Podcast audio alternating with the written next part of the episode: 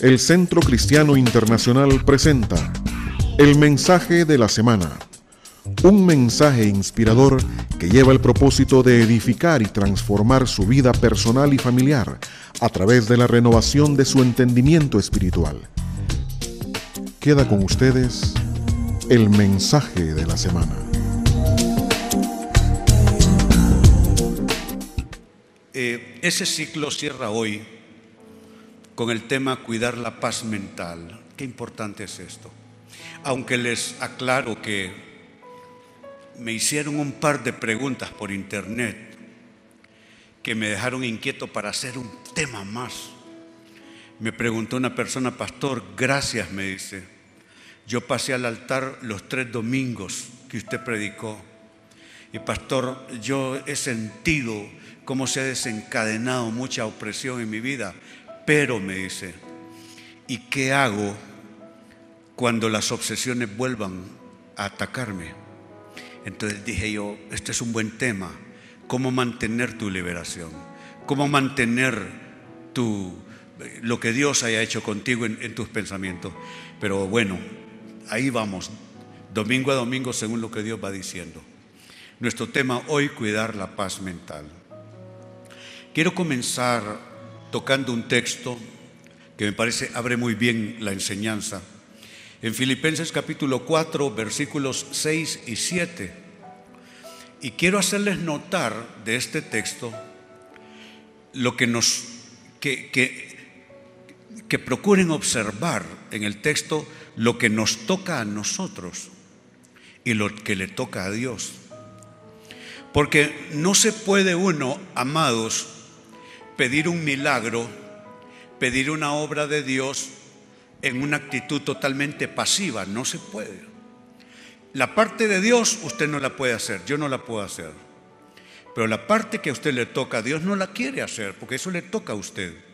Y entonces todos los milagros y todas las acciones de Dios en nuestras vidas son en esa eh, eh, contrarrelación, digamos que Dios hace una parte y nosotros otra. Así es que leo el texto. Comienza con la parte que a nosotros toca. Dice, no se inquieten por nada. Más bien en toda ocasión, toda ocasión significa toda circunstancia, toda situación. En toda ocasión con oración y ruego, presenten sus peticiones a Dios y denle gracias. ¿Saben qué es esto? Es abrir la válvula. Usted y yo necesitamos abrir la válvula todos los días las cosas que nos inquietan, las cosas que nos aquejan, las cosas que nos perturban, las cosas que nos mortifican. Necesitamos drenar eso.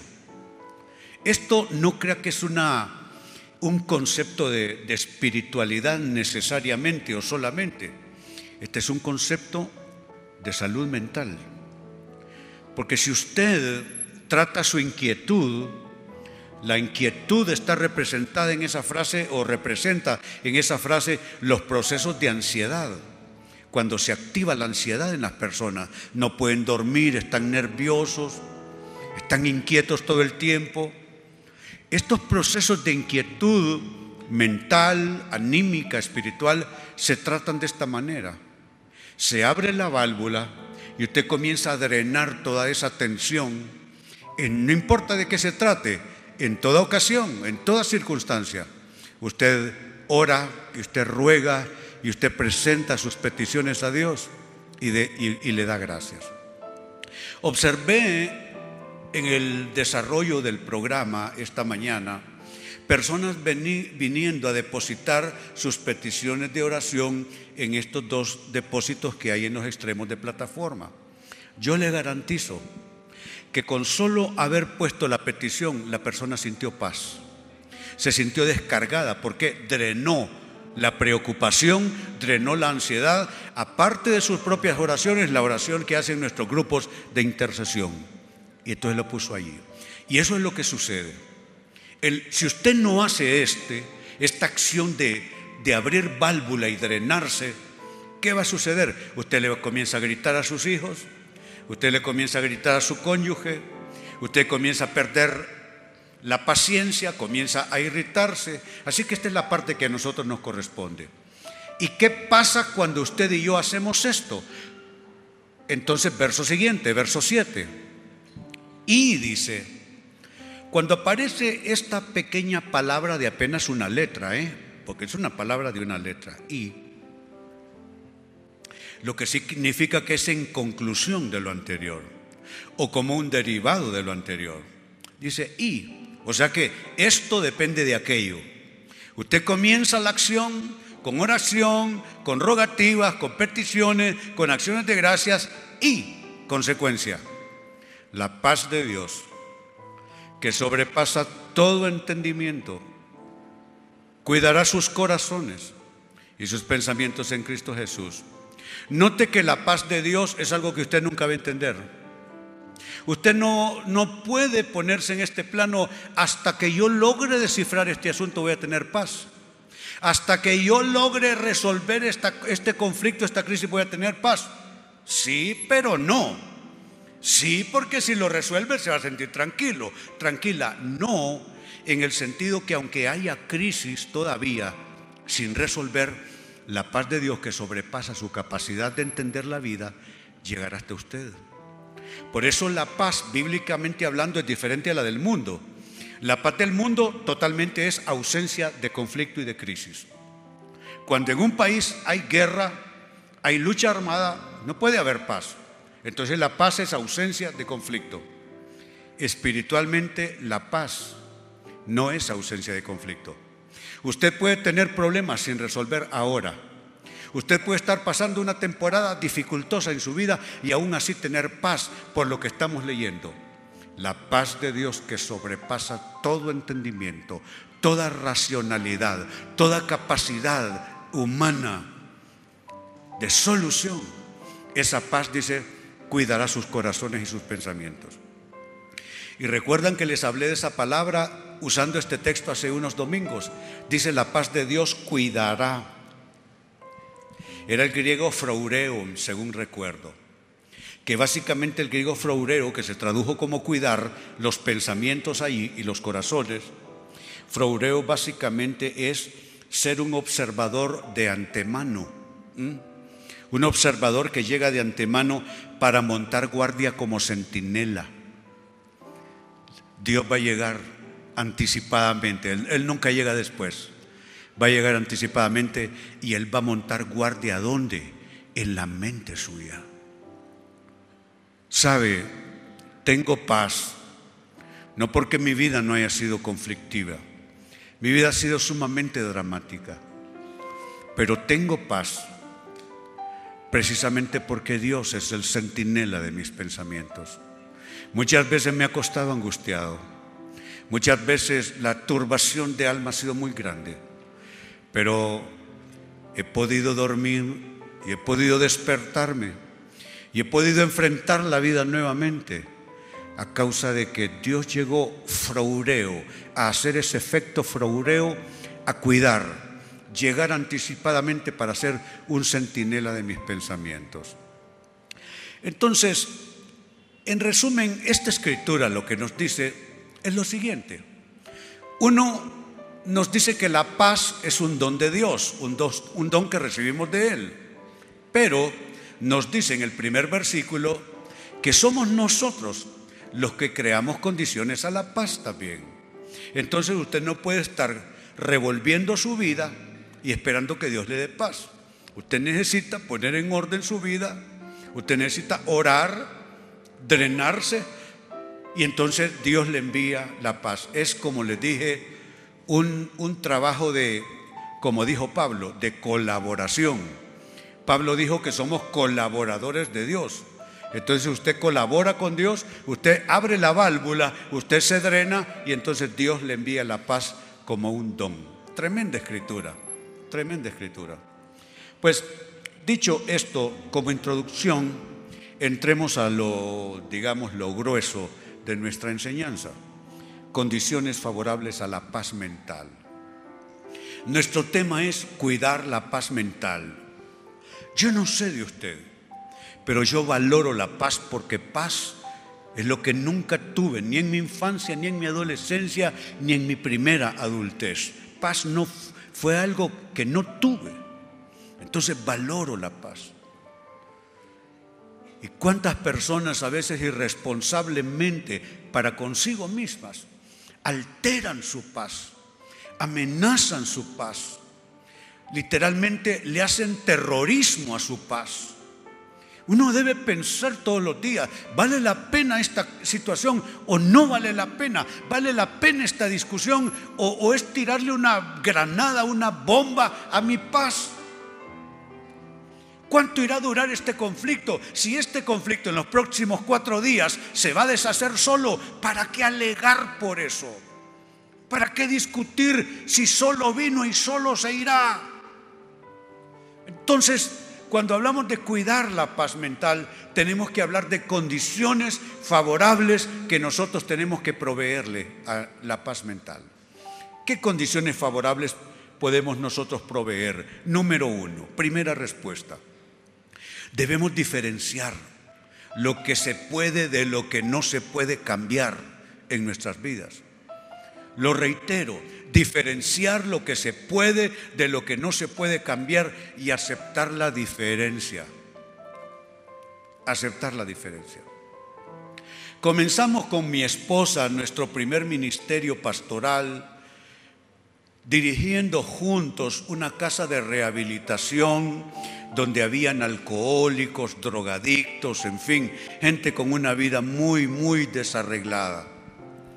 Trabajamos cerca de dos años y medio en ese centro de rehabilitación. Lo teníamos aquí no muy lejos, en la colonia Matamoros, cerca de lo que era la Embajada de España en aquel entonces.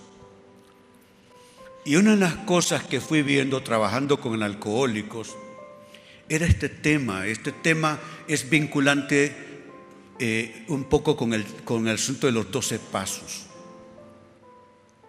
Pero sabe, esto no es para un alcohólico, esto es para un ser humano, esto es para cualquier persona. Hay que diferenciar qué puedo yo cambiar, qué, qué no puedo cambiar. Y lo que no puedo cambiar no me queda más remedio que aceptarlo, que aceptarlo. Mire lo que digo en mi nota a continuación. Muchos pierden la paz por un constante forcejeo en que viven. ¿Forcejeo con qué? Con lo que no pueden cambiar. Estas personas están mal enfocadas. En lugar de estar luchando por cambiar lo que pueden cambiar, están luchando por cambiar lo que no pueden cambiar. Usted haga la diferencia. Lo que usted puede cambiar, lo que usted puede mejorar, lo que usted puede transformar, hágalo. Lo que puede cambiar, cámbielo. Lo que puede mejorar, mejórelo. Lo que pueda usted transformar, transfórmelo. Lo que pueda usted restaurar, restáurelo. Lo que puede usted reparar, repárelo. Lo que puede usted rehabilitar, rehabilítelo. Pero que usted ya se vio a todas claras que, que no puede, entonces usted lo acepta en paz usted acepta la diferencia. No puede estar en ese constante forcejeo. ¿Quién dijo esto? Jesús. Mire cómo lo dice de golpe. Mateo capítulo 6, versículo 27. ¿Quién de ustedes? Mire, es, es, es como una invitación. Vamos a ver, como quien quiere entrar en un pugilato, como quien quiere entrar en una discusión profunda. Vamos a ver, ¿quién de ustedes, por mucho que se preocupe, puede añadir una sola hora al curso de su vida? Otras versiones antiguas dicen, por mucho que se afane añadir a su estatura un codo, ¿cómo subo este codo hasta acá? ¿Cómo? No se puede.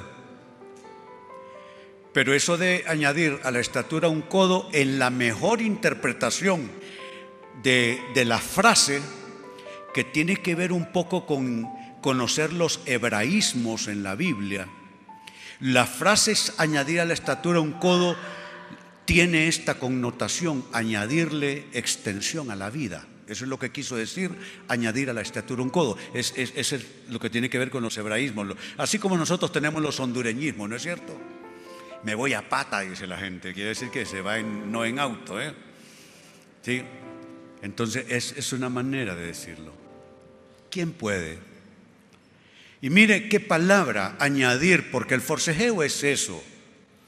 Notémoslo en el texto primero. El forcejeo es esto. Dice, por mucho que se preocupe, puede añadir. Vivimos luchando por añadir, añadir de todo. Vivimos luchando por añadir. Añadir aquí, añadir allá. Y notemos el vocablo que aparece en el texto. Añadir es una traducción directa del vocablo eh, griego prosticemi. Y es interesante, prosticemi literalmente se traduce como colocar adicionalmente algo. Es decir, tratar de anexar o tratar de repetir o añadir una vez más o aumentar. Todo esto es la traducción válida del vocablo prosticemi, que se tradujo allá como añadir. Ahora note, hay cosas que uno puede colocar adicionalmente en esta vida, pero hay cosas que no. Lo que usted puede colocar adicionalmente, hágalo. Pero hay cosas que si usted ya no puede colocarle más, ¿para qué luchar por eso? Hay cosas que uno puede anexar. Usted puede anexar conocimiento, usted puede anexar, no sé, muchas cosas que puede anexar a su vida. Pero hay cosas que no se pueden anexar. No se pueden anexar. Repetir. Hay cosas repetibles. Hay cosas no repetibles. ¿Sabe qué les digo a los casados? Hay personas irrepetibles. Hay personas irrepetibles. No se suelte usted de una persona que será irrepetible en su vida. Yo que he aconsejado 40 años a personas divorciadas, nunca volvieron a su primer amor. Siempre fue, sí, pero ah, como a regañadientes, como diciendo, bueno, ¿sabe por qué? Porque si a usted le cortan un brazo o una pierna, le pueden poner una prótesis y le va a servir. Y hay prótesis hasta con movimiento de dedos. Pero no es la pieza original. Saben, nosotros hemos caminado 42 años casados. Y yo soy un tipo sumamente difícil. Pero saben, qué bueno que queremos todavía la pieza original. Que no queremos repetir lo que no es repetible. Así es que hay cosas repetibles. Usted cambie de casa, qué bien. Cambie de auto, cambie de trabajo, cambie de look. Haga lo que quiera. Vaya a hacer pesa al gimnasio y vuelva a ser un tarzán. Haga lo que quiera. Hay cosas que se pueden hacer. Pero hay cosas irrepetibles. Y las cosas irrepetibles, curiosamente, son las cosas más importantes en esta vida. Así es que y no significa, no crean que le estoy dando una bofetada si alguien ya tuvo un, un, traspiés en la vida con el tema del matrimonio y está ya en otra etapa. No, no se preocupe. Usted solo agárrese del Señor. Agárrese del Señor porque puede ser que en el caso suyo particular, la primera selección fue la mala, no la segunda. La primera usted tenía los ojos mirados, sí, ahí no miró bien. Así que no se, no se intranquilicen. Entonces, ¿qué condiciones favorables traemos para la paz? Lo primero, dije, es diferenciar lo que se puede de lo que no se puede cambiar y aceptar la diferencia. Segunda respuesta, debemos obligarnos a no fluctuar en puntos de vista, en criterios y en decisiones a tomar salvo por la vía de haber madurado de haber conocido más, de haber recibido mayor amplitud en nuestros conocimientos, entonces sí. Pero si es solo fluctuar por fluctuar, criterios, decisiones, en fin, eso es una mala costumbre. Hay personas que cambian demasiado pronto y eso no está bien.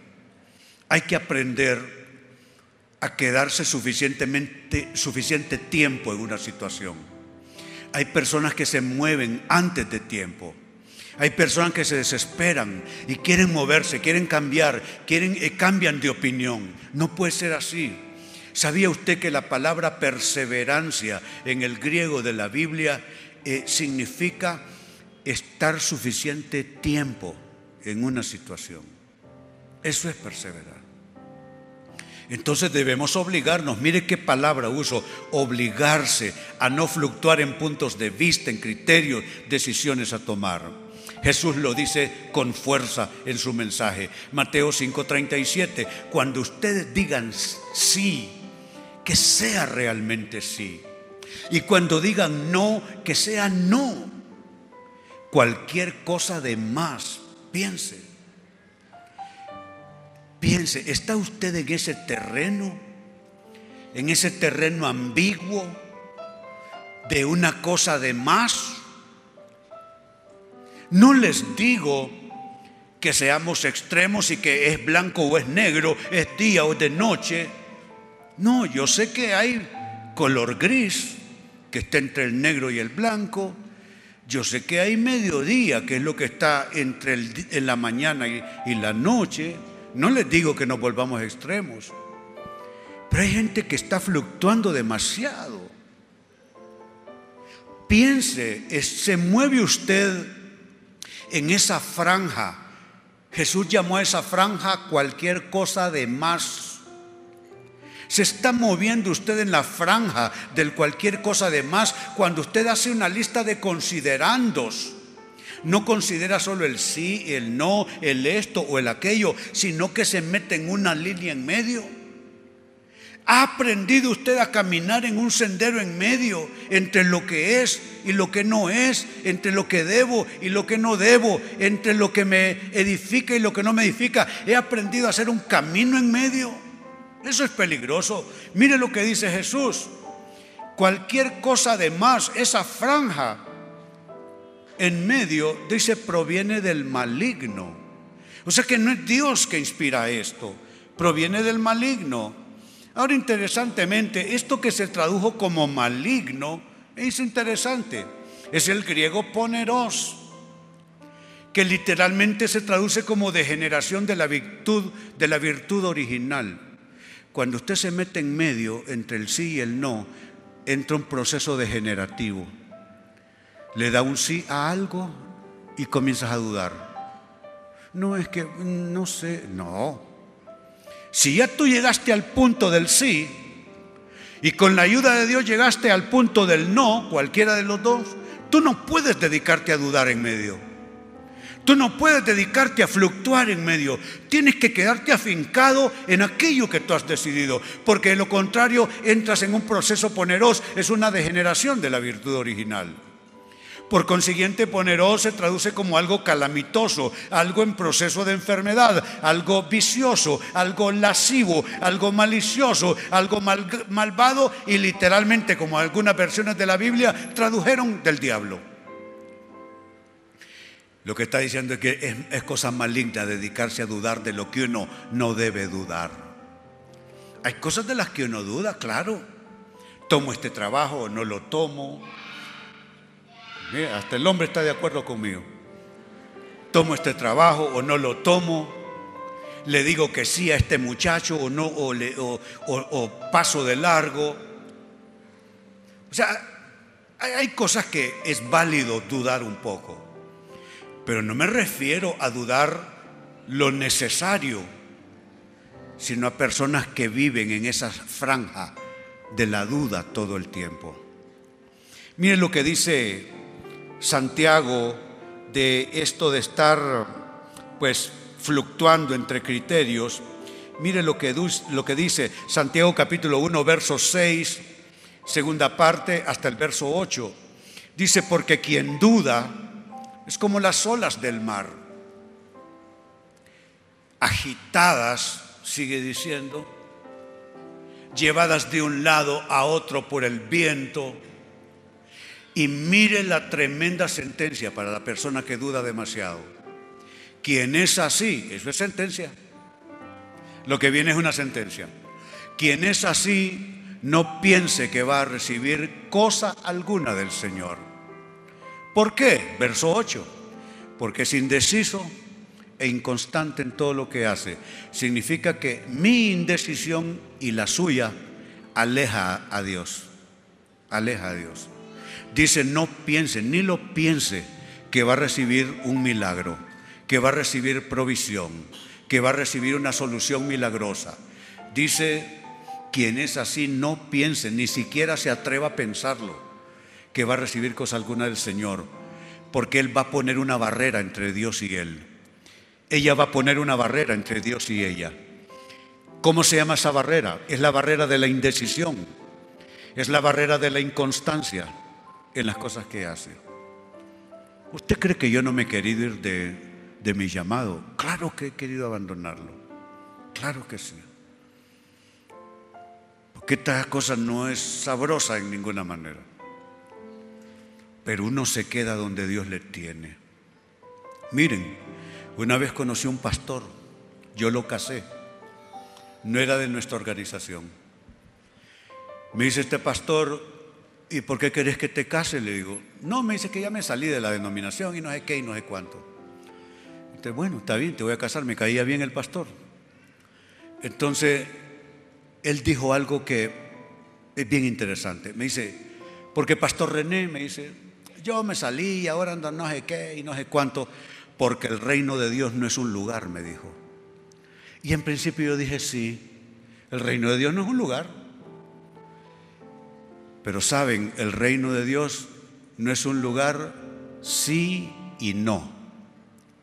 No en el sentido de que si Dios te tiene en una situación, si Dios te tiene en determinado escenario, cuidado con moverte de allí. Porque en ese caso el reino de Dios es estar donde a uno le tiene, donde Dios le tiene a uno, mejor dicho. El reino de Dios no es un lugar en el sentido que lo llevo en mi corazón. Y si yo me voy para Rusia, allá va el reino de Dios conmigo. Pero no es un lugar si me voy a Rusia y Dios me tiene en Teus. Es entonces el reino de Dios no será un lugar, será el reino de Dios donde Dios quiere que yo esté. Habrá alguien que al que le estoy hablando quizá esta mañana.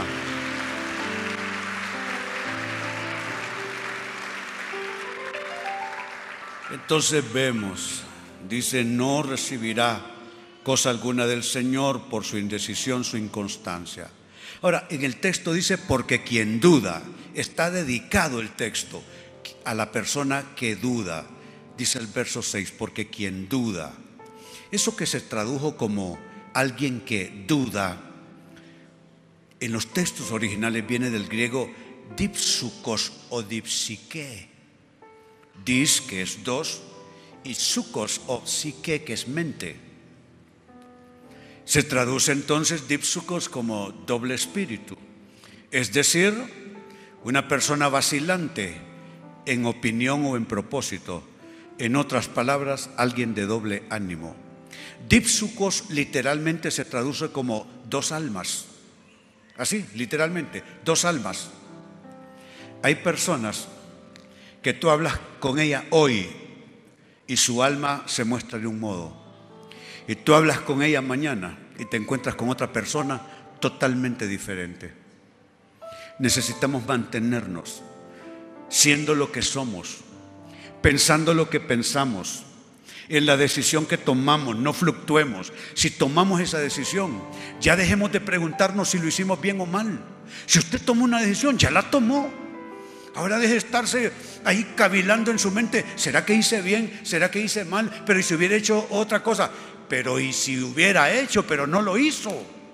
Entonces ya deje de eso. decidió. Ahora afínquese en lo que decidió.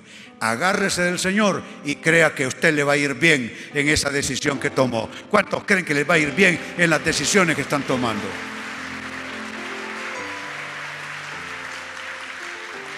Entonces, esta segunda respuesta tiene que ver, y siempre hablando de cómo crearle condiciones a la paz en nuestras vidas, tiene que ver con dejar de dudar constantemente, romper, obligarnos a no fluctuar en puntos de vista, criterios y decisiones. Tercera respuesta, ¿cómo usted le crea condiciones a la paz en su persona. Debe descubrir ciertos miedos en usted. Les llamaré esta mañana miedos supersticiosos. Pues los miedos tienen distintas categorías. Estos son miedos supersticiosos que distorsionan la realidad, amenazan la paz. Le voy a decir algo. El género humano en, en términos, en términos globales, el ser humano tiene algo de pagano siempre y tiene algo de supersticioso siempre. Siempre. Es algo bien primitivo que está detrás del conocimiento, detrás de la buena racionalidad. Ahí hay un área oscura en todo ser humano, donde el ser humano es proclive a volver a ser pagano. ¿Sabe por qué es el amor al dinero? Ese es un paganismo. El amor a las cosas materiales es paganismo. Hoy día es objeto de paganismo el cuerpo humano. Hoy día es una cosa que hay que exaltar la belleza perfecta del ser humano y por eso los que somos más rellenitos vivimos sufriendo en una sociedad que hoy día ser, ser verse bien y estar sano es ser delgadito. Ah, pero si no soy delgado nunca he sido. Entonces quedo en la lista de los que, mm, sí, mm, no sé.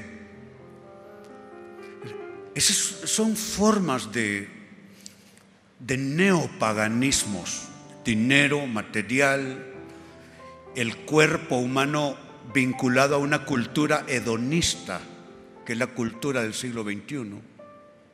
Pero en fin, entonces, ¿qué sucede? Dentro de esa área primitiva hay un paganismo que que puja por salir en nosotros.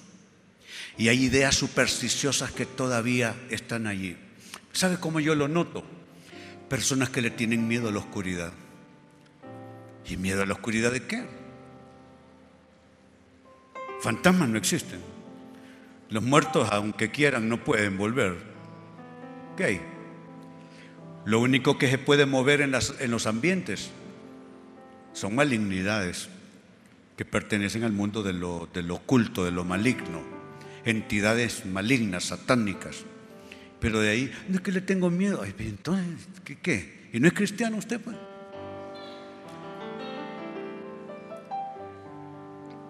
Entonces, en ese tipo de, de reacciones de la gente se ve que hay miedos primitivos y miedos supersticiosos en las personas. Déjeme describírselo para que vea que esto es más viejo que la, tan viejo como la humanidad. Mateo capítulo 14, verso 25 y 26. Note lo que leemos. Haga cuentas con lo que leemos. En la madrugada, ya que estoy hablando de miedo supersticioso en la noche, en la madrugada, Jesús se acercó a ellos caminando sobre el lago.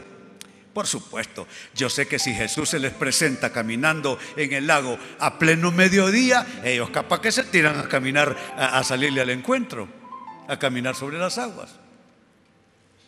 El hecho que los va a inquietar no es ver a Jesús caminando sobre el agua, sino que lo que vuelve raro el episodio es que es de noche, en la madrugada. Si esto pasa en pleno día, todo el mundo a cantar alabanzas. Pero como pasa de noche, note cómo van a emerger los miedos supersticiosos. En la madrugada Jesús se acercó a ellos caminando sobre el lago. Cuando los discípulos lo vieron caminando sobre el agua, quedaron aterrados. Es un fantasma, gritaron de miedo. De día no hubieran pensado que era un fantasma. De día hubieran dicho, este es nuestro líder, este es nuestro a, a este es al que seguimos nosotros, este es el que hace milagros, pero como era de noche, algo allí adentro, algo detrás de la razón que todavía está activo, les dijo, pero es un fantasma. Y si usted dice es un fantasma, es de nos vemos hermano. ¿sí? salir corriendo. La frase es un fantasma. Denuncia los miedos supersticiosos que todavía se anidaban en los discípulos. ¿Y por qué les hablo de esto? Ah, el miedo supersticioso de Papá murió a los 56 años, me refiero a don Andrés Peñalba, mi padre. Papá murió a los 56. Y cuando yo tenía 40, cuando yo tenía 42, 45, 47, cuando cumplí 50, bueno, no me acuerdo cuando celebré los 50 años. Mi esposa me acuerda y me dice, y acordate que estábamos viendo en tal lugar. No me acuerdo. Porque puede ser que miedo supersticioso, papá murió a los 56, ¿será que me acerco ya a mi día? Yo a papá lo he rebasado ya, si me viera papá. Todo lo que él no pudo, yo, yo sí pude. Esa frase denuncia miedos supersticiosos, se, se anidaban en los discípulos. Mire, el, vocablo fantasma literalmente no crea que es una traducción ahí que, que le dieron vuelta, que la retorcieron para que, que, encajara. No, se traduce al español fantasma del griego fantasma. Literalmente es la palabra griega fantasma, que a diferencia de la palabra del vocablo en español, que es con F, se construye con P y H, fantasma. Es decir, un espectro, un espíritu. Yo le pregunto, ¿qué miedos supersticiosos tiene usted? ¿Sobre la muerte? ¿Sobre la enfermedad? Hay personas con miedos supersticiosos a bancarrotas financieras ¿Y sabe de dónde viene ese miedo a la bancarrota financiera? Porque de niños vivieron una bancarrota de su papá, de su mamá tal vez. Y, aquello les caló como niños tan hondo, vieron tan angustiados a sus padres en esa mala etapa financiera que crecieron con esa cosa de que algo les va a pasar. O quizá alguien falleció de cierta circunstancia y le parece que va a morir de lo mismo. Yo le voy a decir una cosa, usted no va a morir de lo mismo, usted va a morir de lo que Dios quiere que usted se vaya y desde ya pídale al Señor eh, eh, irse de este mundo en la forma menos dramática, menos accidentada, menos, menos complicada. Usted quiere irse lo más tranquilo al otro lado. ¿Cuántos quieren irse así conmigo? Pues ese es el boleto que yo estoy queriendo tener de Dios.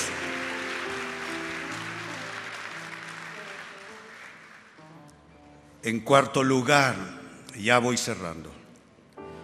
También usted, para crearle condiciones a su paz mental, debe discernir las artimañas del maligno para desviar sus pensamientos. El diablo es diablo y no es, de gusto, se lo digo. El diablo no es caricatura. Que usted ve esas caricaturas de un ser con unos cuernos y una cola que da más bien risa. No, no, perdóneme eso es una invención. El diablo de caricatura no tiene nada. El diablo es la malignidad convertida en un ser. Es un ser que se degeneró. Era un ángel de luz, de lo mejor de la corte celestial. Los conocedores del texto bíblico se han atrevido a sugerir que Satanás era un músico en lo mejor del altar cercano a la presencia del Señor. Y se degeneró y fue expulsado con todos sus seguidores de los ámbitos celestiales, fue expulsado antes de que la tierra, como la conocemos nosotros, fuese creada. Cuando dice la Biblia en el primer versículo de toda la Biblia, la tierra estaba desordenada y vacía, esos seres malignos ya habitaban allí fueron lanzados antes de la creación. Entonces cuando hablamos de Satanás no creo que estamos hablando de un muñequito, estamos hablando de la maldad en su esencia más indescriptible. Y él, que no tiene poder, se lo aclaro, Satanás no tiene poder el único poder que tiene es el poder del engaño. Cuando usted encuentra una persona intrigante, maliciosa y engañadora, esa persona camina al influjo de los poderes malignos. Porque el engaño es lo que Satanás tiene a su favor. Quiso engañar a Jesucristo antes de comenzar su ministerio ahí en el huerto, en el, en el, en el desierto. Ah, mira, cambia estas piedras en panes, tú puedes. Quiso engañar a Eva y lo logró. Con que Dios ha dicho que no coman nada de esto, entonces ¿para qué los pone en este lugar tan lindo? Y Eva se atreve a discutir con un, con un hábil engañador. Con el diablo no se platica. No le dice Eva toda ingenuamente, no es que no comamos de todo esto, es de aquel que no debemos de comer. Mire, usted comienza a platicar con el diablo y ya comenzó mal, porque usted no le va a ganar. Él es el engañador por naturaleza. Entonces Él tiene artimañas para desviar nuestros pensamientos. Mire cómo lo describe Pablo en su segunda carta a los Corintios, capítulo 11, verso 13. Pero me temo, dice. Es la preocupación del cielo. Es la preocupación del cielo. Me temo que como la serpiente con su astucia engañó a Eva, los pensamientos de ustedes, porque de eso estamos hablando, de mantener la mente en paz Note que está hablando de una artimaña mental específicamente. Me temo que como la serpiente con su astucia engañó a Eva, los pensamientos de ustedes sean desviados de un compromiso puro y sincero con Cristo. Satanás quiere engañarnos a todos nosotros, todos los días. Y mire qué palabra usó Pablo, que los pensamientos de ustedes sean desviados. ¿Qué quiso decir? con desviar. Lo que quiso decir es del griego ceiro, echar a perder por cualquier procedimiento. ¿Mm? Eso es desviar. Arruinar algo, echarlo a perder utilizando cualquier artimaña, cualquier subterfugio, cualquier mecánica, cualquier procedimiento. En otras palabras, es llevar a la ruina sea por influencias morales o mediante acciones o, influencia para depravar algo, es decir, equivale a corromper, a contaminar y a destruir. Yo le pregunto, ¿hay algo que usted ha permitido Satanás corrompa en su mente? ¿Hay algo que usted ha permitido que Satanás contamine en sus pensamientos? ¿Hay algo que usted ha permitido Satanás esté destruyendo en sus pensamientos? Tenemos que discernir cuando algo no es ni humano ni de Dios, porque solo hay tres rutas. O es mío, es humano, o viene de Dios por su espíritu, su palabra, o viene del maligno. Solo puede ser humano, que es terrenal, celestial, hablando de lo divino, o diabólico. No hay más. Entonces piense,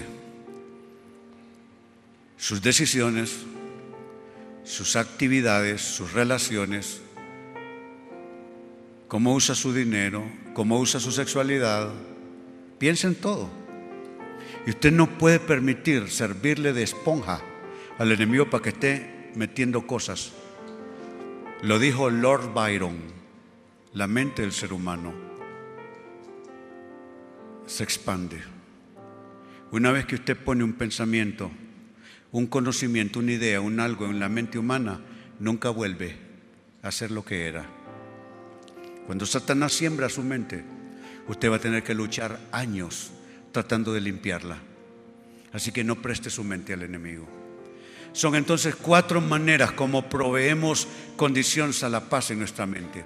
Lo primero, según lo que estábamos enfocándonos, hay que diferenciar lo que se puede de lo que no se puede cambiar y movernos solo en lo que podemos cambiar. Lo otro, aceptarlo.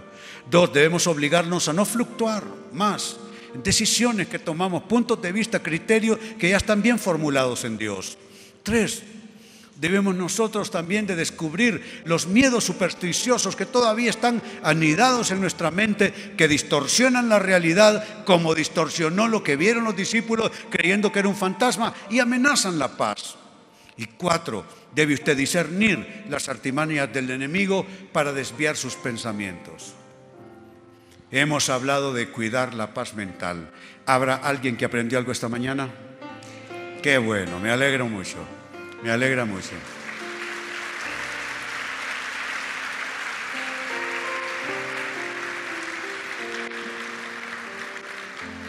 Ahora solemnemente nos ponemos en pie. Quiero orar, impartir desde este punto donde me encuentro hacia su mente. Así que va a ser una oración importante, especial. Les ruego no desconcentrarse. Vamos a orar. Orar es importante. Cada vez que Dios le dé una palabra, usted ore y recíbala y dígale, Señor, que esa palabra moldee mi vida, que esa palabra gobierne mi mente, mi corazón. Antes de orar, vamos a levantar muy, muy dulcemente, tiernamente nuestras voces delante del Señor. Digamos. Me das la paz,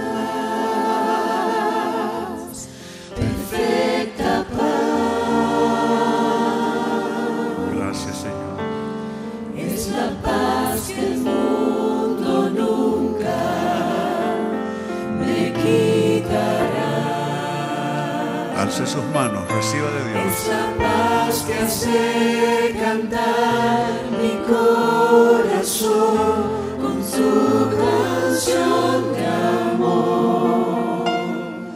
Me das la Perfecta paz, perfecta paz.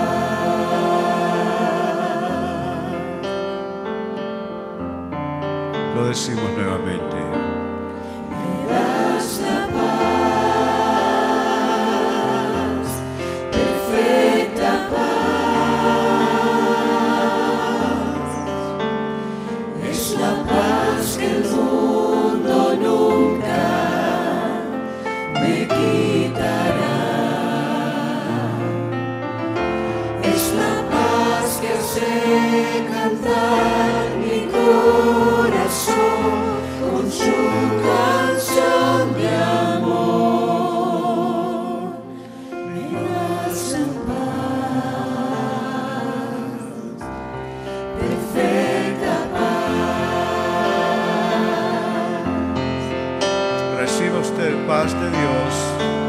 Reciba paz de Dios. Me das la paz, perfecta paz.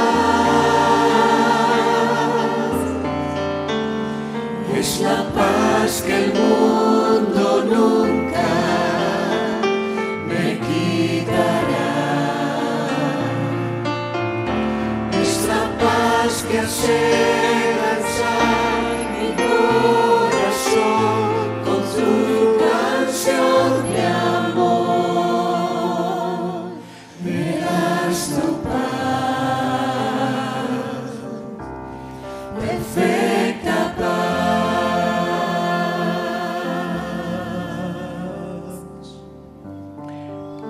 En esta hora, además de invocar tu nombre, vengo a hacer una impartición sobre cada mente de los que están aquí presentes, de los que están atentamente siguiendo este mensaje en la televisión, escuchándolo en la radio. Te hablo a ti, hombre, te hablo a ti, mujer. Le hablo a aquella parte de tu persona, de tu integración, que no logras dominar, que no logras gobernar todo el tiempo. Es tu pensamiento. A veces tu pensamiento va por un rumbo una ruta completamente diferente. A veces el pensamiento se revela tu voluntad, tú quieres una cosa, pero el pensamiento se libera de, tu voluntad y corre en rebeldía hacia otro punto. En el nombre de Jesús, hablo que todo agente perturbador de la paz en tu persona sea neutralizado. Trátese de malos recuerdos, trátese del reflejo de experiencias traumáticas en tu persona, cosas malas que te pasaron, sean miedos supersticiosos, sea cosas que te hayan inculcado antes de la llegada de la palabra de Dios a tus pensamientos. Todo agente perturbador de la paz comienza a ser neutralizado milagrosamente ahora mismo. Alza tus manos, recíbelo de Dios. Hay algo milagroso que comienza a activarse. Pensamientos dominantes, pensamientos esclavistas, pensamientos que te hacen creer lo que no eres, que te hacen anticipar cosas que nunca, nunca te sucederán porque no están en el plan de Dios para tu vida. Pensamientos de que a ti nadie te ama o pensamientos de que tú eres una persona camino al fracaso en la vida. Pensamientos acerca de morir, de enfermedad. Pensamientos de que tus hijos después de ti sufrirán cosas que tú no vas a poder evitar. Pensamientos sobre enfermedades hereditarias de origen espiritual. En el nombre de Jesús pido un aniquilamiento de esos pensamientos porque no provienen de Dios. Pido que los pensamientos de fe sean los pensamientos que triunfen en tu vida. Pido que ese esa sombra que te persigue de ese fracaso de vida que tuviste, esa sombra no te perseguirá más. Hay pensamientos de automenosprecio en tu vida. Pido que todo pensamiento de automenosprecio sea totalmente diluido en tu mente, en tus pensamientos. Todo temor se diluya como niebla que se va con la llegada del sol en la mañana. Todo pensamiento que no proviene de Dios, todo pensamiento que no te ayuda a construir vida en el nombre de Jesús, se destruya. Y ahora recibe pensamiento nuevo, estructura nueva, paz de Dios que sobrepasa todo entendimiento. Dios llegará anticipadamente como un vigilante cuando los pensamientos quieran volver a conquistarte, a dominarte, a invadirte, a esclavizarte. Dios se encargará de llegar y Él volverá a barrer la casa para ti, la casa de tu mente y de tu corazón. Si has estado viviendo a expensas de un pensamiento recurrente, de algún estado obsesivo, si le tienes miedo a tu edad, dices, vamos, tengo casi 50 años y no he logrado todo lo que quiero en la vida, ese pensamiento se deseche. Tus mejores capítulos no son los que ya pasaron, tus mejores capítulos son, los que están por venir. Vas a triunfar, te esperan todavía capítulos de triunfo. Lo hablo en el Señor para ti y lo inserto en, en la página de tu historia personal y, lo declaro implantado en tu espíritu. Pensamientos de bien y no de mal para que tengas el fin que tú esperas, pero un fin positivo, un fin de victoria. Que las primeras puertas de oportunidad se abran en tu mente que las primeras bondades en tus circunstancias se comiencen en tus pensamientos. Mírate, no como temes verte, mírate como quieres verte, ¿Cómo te ves en 5 años? ¿Cómo te ves en 10 años? ¿Cómo te ves en 15 años? ¿Cómo te ves en 20 años? Mírate ya como quieres verte, no como temes verte. No te mires en tus pensamientos en una silla de ruedas. No te mires en, tus pensamientos en una cama de hospital. No te mires en tus pensamientos en una covacha viviendo. No te mires en tus pensamientos eh, manejando un auto que es una carcacha. No te mires en tus pensamientos haciendo cuentas, contando cada centavo. Mírate como quisieras estar en el Señor. Mírate bendecido, mírate prosperado, mírate engrandecido, mírate sano, mírate con, con bendición, mírate con fruto, mírate con cosecha, mírate con éxito. La Biblia lo dice que somos llamados para ir de victoria en victoria, de triunfo en triunfo en Cristo Jesús. Y ni la vida ni la muerte ni ángeles, ni principados, ni potestades, ni lo alto, ni lo profundo, ni ninguna cosa creada te puede apartar del propósito de Dios en Cristo Jesús. Cristo vino a sufrir a la cruz para conquistar tu vida. Él subió a la cruz, Él sufrió los clavos, Él sufrió la corona de espinas, Él sufrió los golpes, Él las escupitinas, a Él le mesaron la barba. Y eso es para que tú puedas estar por encima de esos dolores. Alza tus manos y en tu espíritu di, yo me levanto sobre lo que han sido mis dolores. Me coloco espiritualmente por sobre mis dolores, por sobre mis pérdidas, por sobre mis tragedias en el nombre de Jesús.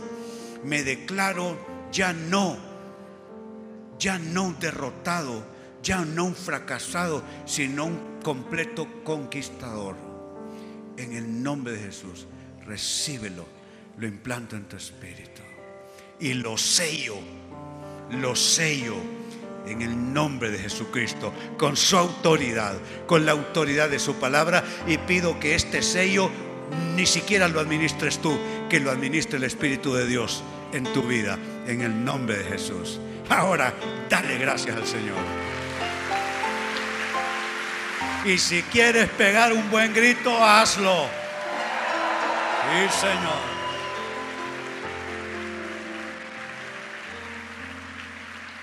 Saben, aquí no estamos perdiendo el tiempo, estamos equipando un ejército para vivir en victoria. Dios les bendiga, tengan una semana espectacular. Estamos por aquí el próximo domingo. Dios les bendiga. El Centro Cristiano Internacional presentó el mensaje de la semana. Le esperamos el próximo domingo a esta misma hora. Continúe con nosotros.